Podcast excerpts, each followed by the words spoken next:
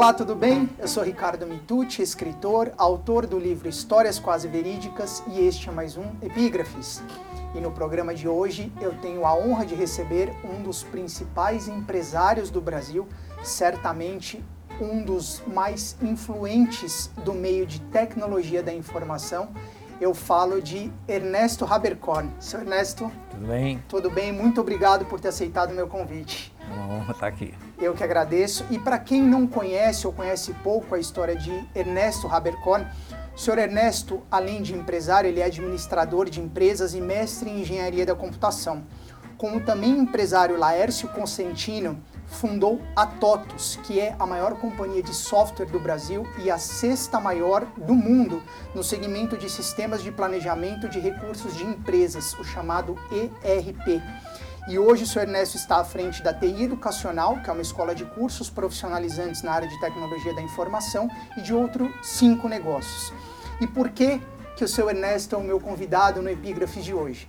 Porque eu quero abordar o tema da melhor idade, mas não apenas a melhor idade pela melhor idade, e sim o entusiasmo e a vontade de viver das pessoas com mais de 70, 80 anos. O seu Ernesto ainda é um jovem ativo, muito ativo no mercado, um programador que trabalha de madrugada, e isso eu sei porque conheço a história dele. Então a gente vai falar um pouquinho disso, como realmente tem entusiasmo depois dos 70, 80 anos, né? E para isso eu escolhi uma epígrafe extraída do livro 3001 Pensamentos, organizado por Geraldo Cabarda, que reúne reflexões sobre os mais variados temas. E a frase diz o seguinte: os anos enrugam a pele, mas renunciar ao entusiasmo faz enrugar a alma.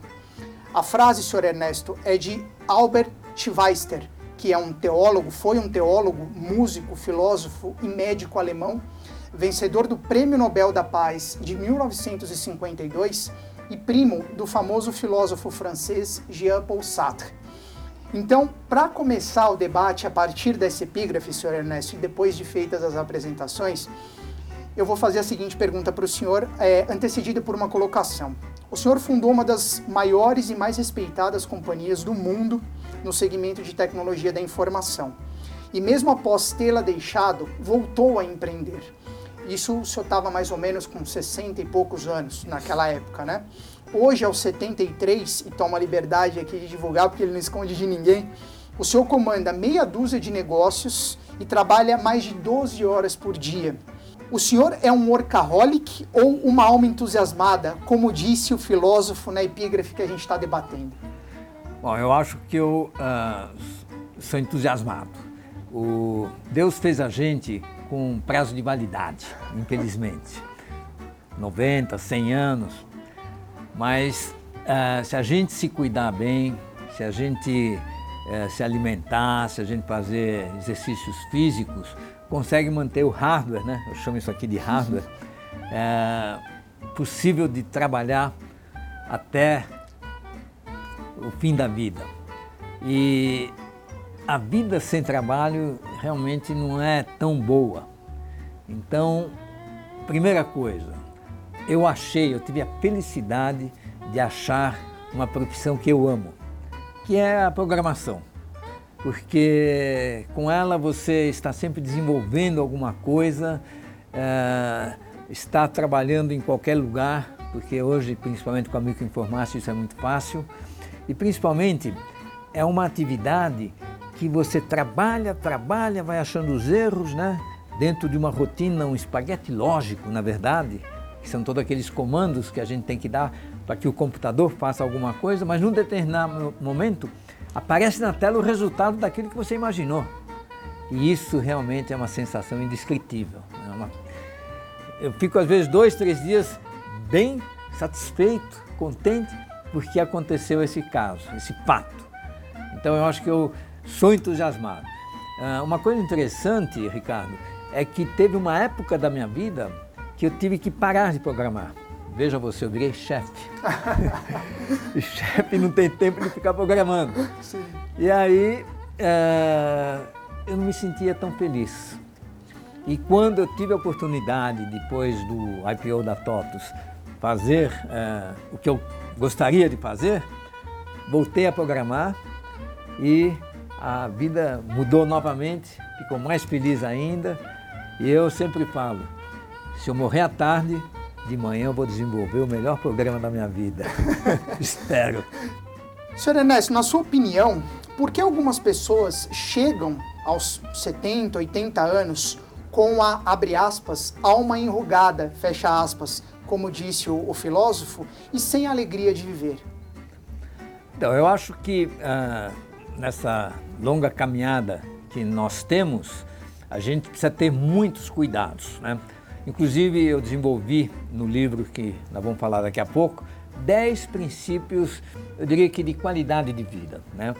Quando uh, eu tinha mais ou menos 60 anos, eu comecei a desejar mostrar para as pessoas uh, o que, que faz uma pessoa feliz. Uhum. Eu sempre gostei de ler livros, né? eu li Eric Fromm, foi a Análise do Homem, o melhor livro que eu já vi hoje, e gozado que hoje ninguém fala desse filósofo fantástico. E uh, eu pensei então em escrever um livro, aos 60 e poucos anos, sobre a vida, sobre o que a vida me ensinou. Aí eu falei, mas já tem tanto livro de autoajuda, de filosofia, então vou fazer um filme, vou fazer uma música, vou fazer uh, um texto, enfim. Resolvi fazer apenas 10 princípios de qualidade de vida. E acho que resume nisso o que é necessário você fazer para realmente chegar na idade uh, avançada, ou seja, ser feliz. Né? Que esse termo, ser feliz, é tão falado, mas até hoje ninguém conseguiu dar uma definição exata como ser feliz, né? Porque são momentos que você vive, são novos desafios, é você ter uma meta. Então, alguns dos princípios que eu coloco, cumprir as metas estabelecidas, quer dizer, ter sempre uma meta. Trabalho, fazer dele um lazer, um prazer. Eu, nas minhas palestras, eu faço o seguinte, eu pergunto, aqui alguém está insatisfeito com o seu trabalho? Aí sempre levanta a mão um ou outro. Aí eu peço que ele se levante, repita comigo. Eu amanhã vou pedir demissão. Porque se você está fazendo uma coisa que você não gosta, vai procurar, você vai achar, não importa a idade. E os cuidados com o hardware, vamos dizer assim, né? Todo hardware precisa de alimentação saudável, uh, atividade física, uh, dormir bem, né? Porque precisa se recuperar, sem também deixar de vez em quando, de se divertir um pouco mais, beber um pouco, não é problema, é, é cuidar, é sentir o corpo, porque eu acho que as pessoas têm tanta resistência. Uma coisa interessante, você vê que nos outros países é muito comum você ver pessoas na minha idade trabalhando até em atividades que exigem muito do físico. E aqui no Brasil, às vezes, eles dão até a desculpa de que não, não vamos roubar o emprego dos jovens. Mas é importante que os idosos também trabalhem, porque a vida sem trabalho é monótona. E tudo que é monótono é desagradável. Claro. O senhor falou do seu livro, eu vou mostrá-lo agora é, e nós vamos pegar justamente o gancho dessa, desse final de resposta que o senhor deu para abordar o próximo tema. O seu livro, que é o Dicas de Como Chegar Lá, que eu aproveito para mostrar aqui, na verdade o senhor Ernesto ele tem outros 14, né, que são técnicos, são técnicos. e esse que é o não técnico, né? É, o senhor fala, assim como nas suas palestras, abre aspas, que um dos grandes problemas da humanidade é o que fazer quando não se tem nada para fazer. Exato. Mais ou menos isso que o senhor estava falando agora no final da resposta anterior, né? O senhor acredita que homens e mulheres da melhor idade devem ter uma, uma ocupação, até quando lhes for possível, apenas para manter a sanidade ou para se manterem independentes, senhor Ernesto? Bom, eu acredito que uh se manter independente é exatamente você ter um trabalho, gostar do que faz e receber uma remuneração para se manter. É evidente que a previdência é importante, mas uh, a pessoa tem que ter o que fazer. Né? Esse, essa frase que você mencionou, eu falo que o maior problema da humanidade é o que fazer quando você não tem o que fazer. Né? Porque as pessoas vivem hoje em atividades que não são positivas, né? Por exemplo, ficar o dia todo, a semana toda, fim de semana, só vendo televisão. Tudo bem, legal de vez em quando, mas você está sendo um espectador. Eu acho que na vida a gente precisa ser um protagonista. A gente precisa estar participando, a gente precisa estar tomando decisão, a gente precisa estar recebendo elogios e críticas, a gente tem que estar vivendo, fazendo alguma coisa, porque só assim você é feliz. Se você ficar o tempo todo como espectador, você não vai ser feliz. Vai lá assistir, legal, um filme, até chorou pra, ao assistir o, o filme. Eu vejo isso também muito na juventude, né? Só ficar torcendo para o time dele. Tudo bem, é legal, é uma atividade, mas você não está jogando, acabei de você jogar. Né? Então, eu acho que uh, a gente tem que procurar atividades, tem que procurar o que fazer, ocupações, mesmo que não seja uma ocupação profissional. Remunerada. Pode ser um trabalho de filantropia, Sim. pode ser um trabalho cultural, um trabalho esportivo. Há tanta necessidade, né, num país como o nosso, de trabalhos de, de benefício. Eu faço muito. O, o Netas, que é exatamente a empresa que cuida de todo esse processo de formação de pessoas, de melhorar a qualidade de vida, de ajudar a fazer o Brasil um país de primeiro mundo. O Brasil tem todas as condições de ser um país de primeiro mundo. Só não é porque, não vou falar mal do nosso povo, mas nós não estudamos, nós não trabalhamos, nós não dedicamos tanto tempo às coisas realmente sérias como outros países. Então nós precisamos colocar isso na mente do nosso jovem, na mente do nosso povo, para que eles estudem, para que eles leiam, para que quando eles são uh, sofrem um bullying porque o cara é CDF ou porque é um nerd, ele fala assim, com muita honra. Porque quando você é uma pessoa inteligente, quando você estuda, quando você lê, quando você tem um papo legal, e aí você vai ser bem visto pela sociedade. Então, tenha sempre uma meta você às vezes vai demorar para cumprir, você às vezes até quando atinge a meta, vai falar, pô, é só isso. Procura outra meta. Vai crescendo. Se renova. Vai sempre fazendo. Tem um diário, uma recomendação também que eu dou no livro, porque quando você tem um diário, você é o protagonista da história que você está escrevendo. E aí, se você não fizer nada, não vai ter assunto para você escrever seu diário. Quando me perguntam assim, como é que está a vida, Ernesto? Eu falo assim, tá mais ou menos. Mas por quê? Pô, faz cinco dias que eu não escrevo nada no meu diário. Porque eu só escrevo fatos relevantes. Sim. Fatos em que realmente eu participei, tomei uma decisão e que afetaram a minha vida. E se você ficar encostado, não vai acontecer nada. É, legal, dormir o dia todo, né? ficar vendo televisão, deitar no sol. Não dá. Tem que ter também esse tempo. Eu assisto muitos. Hoje na televisão você tem filmes espetaculares. Mas sempre tendo uma meta, um objetivo que você goste, que você sinta prazer, que você tem certeza que se você for cumprir aquele objetivo, você vai se sentir bem. E às vezes é indescritível como acontece isso. Eu estou às vezes chateado assim, pô, mas tá tudo bem então. Mas quando eu vou ver, por que, que eu estou chateado? Porque aquilo que eu estou estabeleci como meta não está acontecendo. Já o contrário também é verdadeiro. Pô, estou super bem, por que estou bem? Não aconteceu? Aconteceu. Eu dei um passo importante para atingir minha meta. Perfeito. É, o senhor acabou falando aí de, de quem está nativa ou quem não está nativa, né? Então, ter uma ocupação, seja ela remunerada ou não, muitas pessoas associam o avançar da idade a conforto e segurança financeira depois de uma vida toda de trabalho. Né? É, os idosos, sejam eles economicamente ativos ou não, eles precisam apenas de uma boa aposentadoria e algum conforto para terem uma vida digna, seu Ernesto. É, como disse Albert Weister na, na nossa epígrafe, o entusiasmo também não seria um pré-requisito para um novo estilo de vida depois dos 70, 80 anos? Bom, me permita uh, tocar um pouco nessa questão que é atual da previdência, né? Então, ontem, por exemplo, eu li que os militares se aposentam aos 50 anos e recebem a aposentadoria integral. Tudo bem, essa é a lei, mas o que eu acho que é importante é que o militar que chegou aos 50 anos e que agora vai ter o seu tempo livre, procure uma ocupação, procure algo a fazer. E nos casos dos demais profissionais que não têm a remuneração integral, com essa atividade, sem dúvida, eles vão poder completar. Né? Uh, sem fazer uma crítica, mas é um pouco forte o que eu vou falar agora, você passar o resto da sua aposentadoria jogando dominó na praça pública, não dá. Você não vai ser feliz. E eu tenho certeza, como eu falei, que em outros países isso está acontecendo muito. existe trabalho, existe ocupação para pessoas idosas.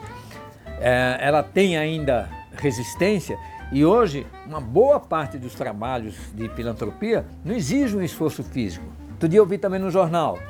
É, vocês falam que a idade deve ser reduzida, mas é que vocês não são pedreiros, vocês não têm um trabalho uh, duro que desgasta o corpo, que realmente não permite que a pessoa aos 60 anos continue trabalhando. O trabalho, talvez das outras pessoas que uh, não têm esse esforço tão forte no trabalho profissional, a gente sabe, e você vê que essas pessoas não é tão forte assim. Quer dizer, você trabalhar no escritório, você trabalhar é, numa atividade que não exige esforço físico, hoje é muito mais dependente do intelecto da pessoa, da, da, da disposição é, mental, do que do físico. Então ela tem oportunidade sim de continuar trabalhando. Então eu acho que as pessoas deveriam encarar essa reforma da Previdência como apenas, como apenas uma redução do momento em que ela vai parar de trabalhar naquela profissão oficial dela. O que ela tem que entender é que depois disso ela vai ter lá o seu benefício, mas vai continuar a trabalhar, vai continuar a trabalhar.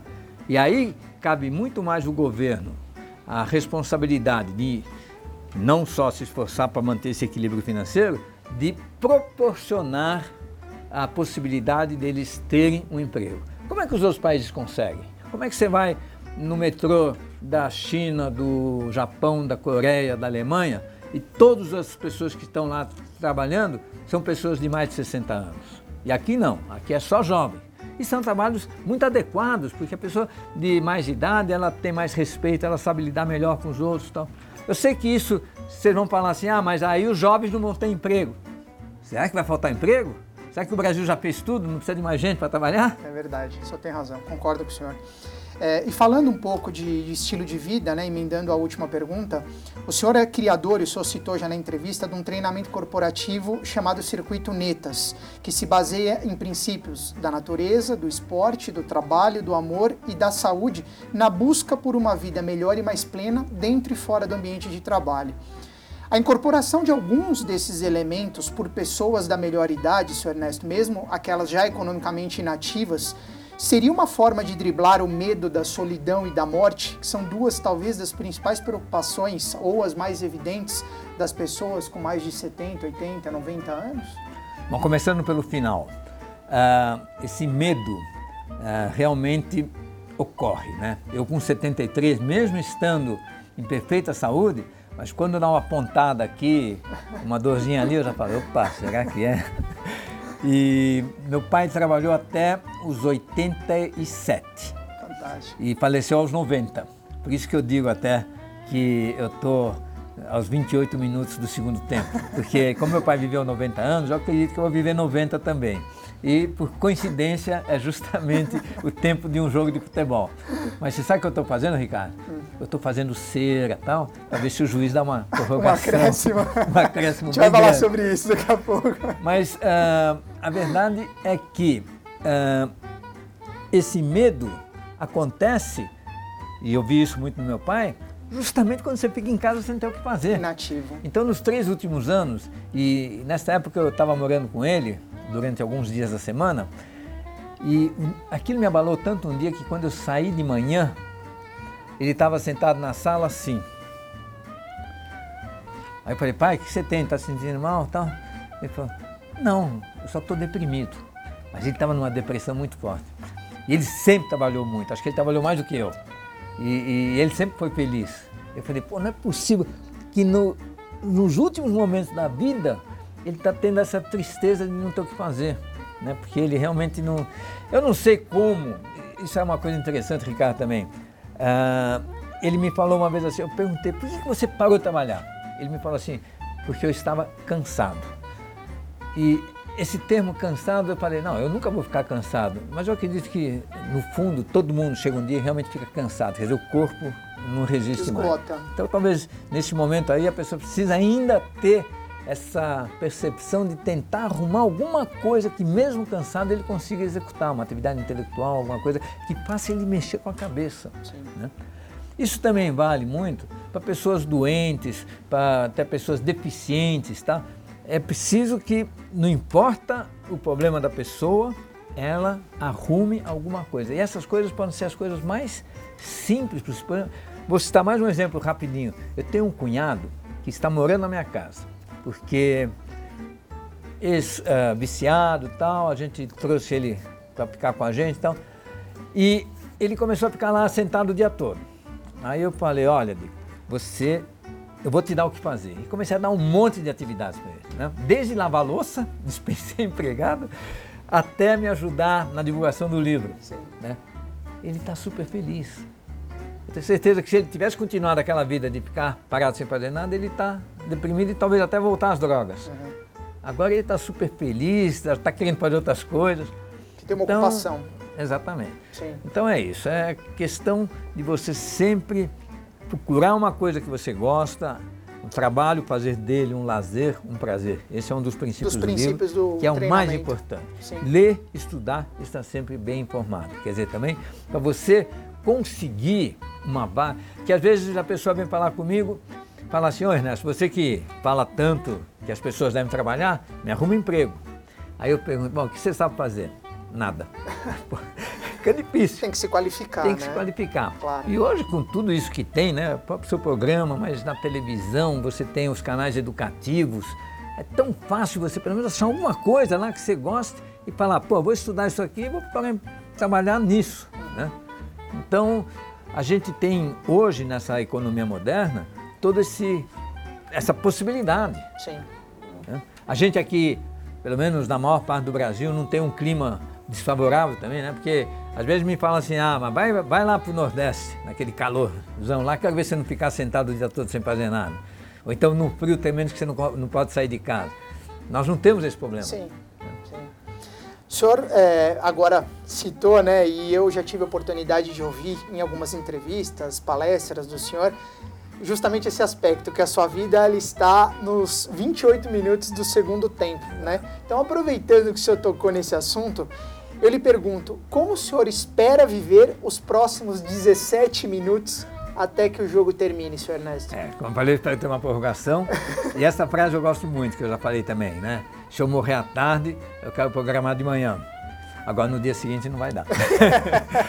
Só se o juiz der alguns acréscimos. É, Mas uh, essa questão, vamos dizer assim, uh, da morte ou, ou, da doença né, na, na idade avançada, uh, é um problema que a gente tem que enfrentar. E eu, eu diria que eu não sei ainda como eu vou enfrentar isso. Quer dizer, sem dúvida que vai chegar talvez até os 110 minutos, 110 anos que eu vou chegar e vou falar assim, bom, agora ainda estou vivo, mas não estou em condição de fazer nada. Aí talvez eu, eu, eu vá procurar alguma coisa, e aí talvez aí sim eu vou ficar assistindo filmes de qualidade, lendo livros bons, é, fazendo conversas e participando. Né? Tem essas casas de, de, de, saúde, né, que, onde os idosos vão lá conviver, e nós do Circuito Netas estamos tentando nessas casas, nessa, nesses hospitais, fazer exatamente atividades, Bacana. atividades dinâmicas, né? ir lá e fazer com esse pessoal uh, alguma competição, fazer alguma atividade interessante, dar um trabalho para eles fazerem enfim, mexer com, com a vida, né? Sim. E eles gostam bastante. São né? receptivos à Exato. ideia. Como você falou, nós temos o Spa Aventura, que é um hotel onde a gente faz eventos. Sim. E muitos eventos são uh, de, desse pessoal. Desse Voltados para a melhor idade. Para melhor idade. Uhum. E aí a gente faz atividades desde uma caminhada pela mata, até atividades de leitura, até, por exemplo, uma atividade interessante que a gente faz é que cada pessoa faça uma palestra da sua vida como se a sua vida tivesse sido um, fil um filme. Quer dizer, faça uma, uma, uma história. uma história da sua vida com os momentos mais importantes. Aí volta aquela questão, a pessoa que não faz um diário, ela realmente esquece os momentos mais importantes da sua vida. Faça um diário. só com fatos relevantes. Não vale escrever assim, hoje de manhã eu tomei café, fui almoçar às 11h30 e depois da tarde continuei trabalhando. Não. Só, ó, hoje comecei a namorar com fulano de tal, hoje nasceu meu sobrinho nome tal, hoje fui uh, promovido na minha empresa, hoje tive uma discussão séria com meu marido, com minha esposa. Só fatos relevantes para que quando você for ler o seu diário, você vai ver que a sua história foi interessante. Né? E aí você pode escrever aí, aqui jaz um homem que teve uma vida feliz. Fim.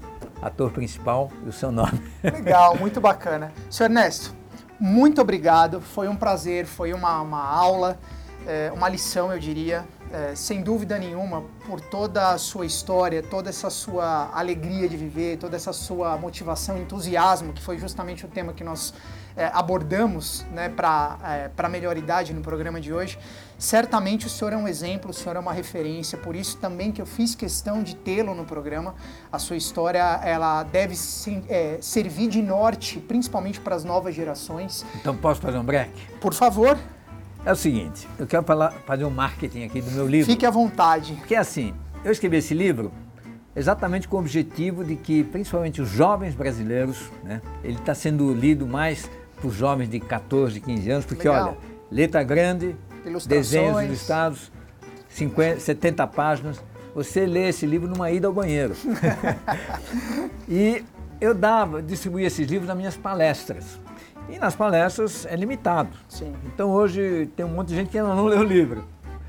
E agora nós colocamos ele então à venda. E um outro fato interessante: cada livro que é vendido nas livrarias que ele está exposto, eu dou um livro para duas instituições de caridade, Muito o PAC bom. e o IOS. São duas entidades da qual eu faço parte, Sim. são jovens carentes. Uhum. Porque aí uh, eu coloquei até a venda agora em bancas de jornais, Ricardo. Legal. Aí um amigo meu falou assim, Pô, mas em banca de jornal não vai adiantar, nenhum empresário vai ler o livro, porque o livro dá dicas sobre como você vencer na vida, sobre negócios, sobre uh, dicas de qualidade de vida, tem os 10 princípios aqui explícitos.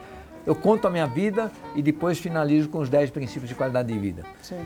Aí eu falei, não, mas o livro não é. É também para empresário, mas o principal foco desse livro é o jovem brasileiro. Porque se o jovem brasileiro seguir esses princípios, eu tenho certeza que o Brasil vai ser um país melhor.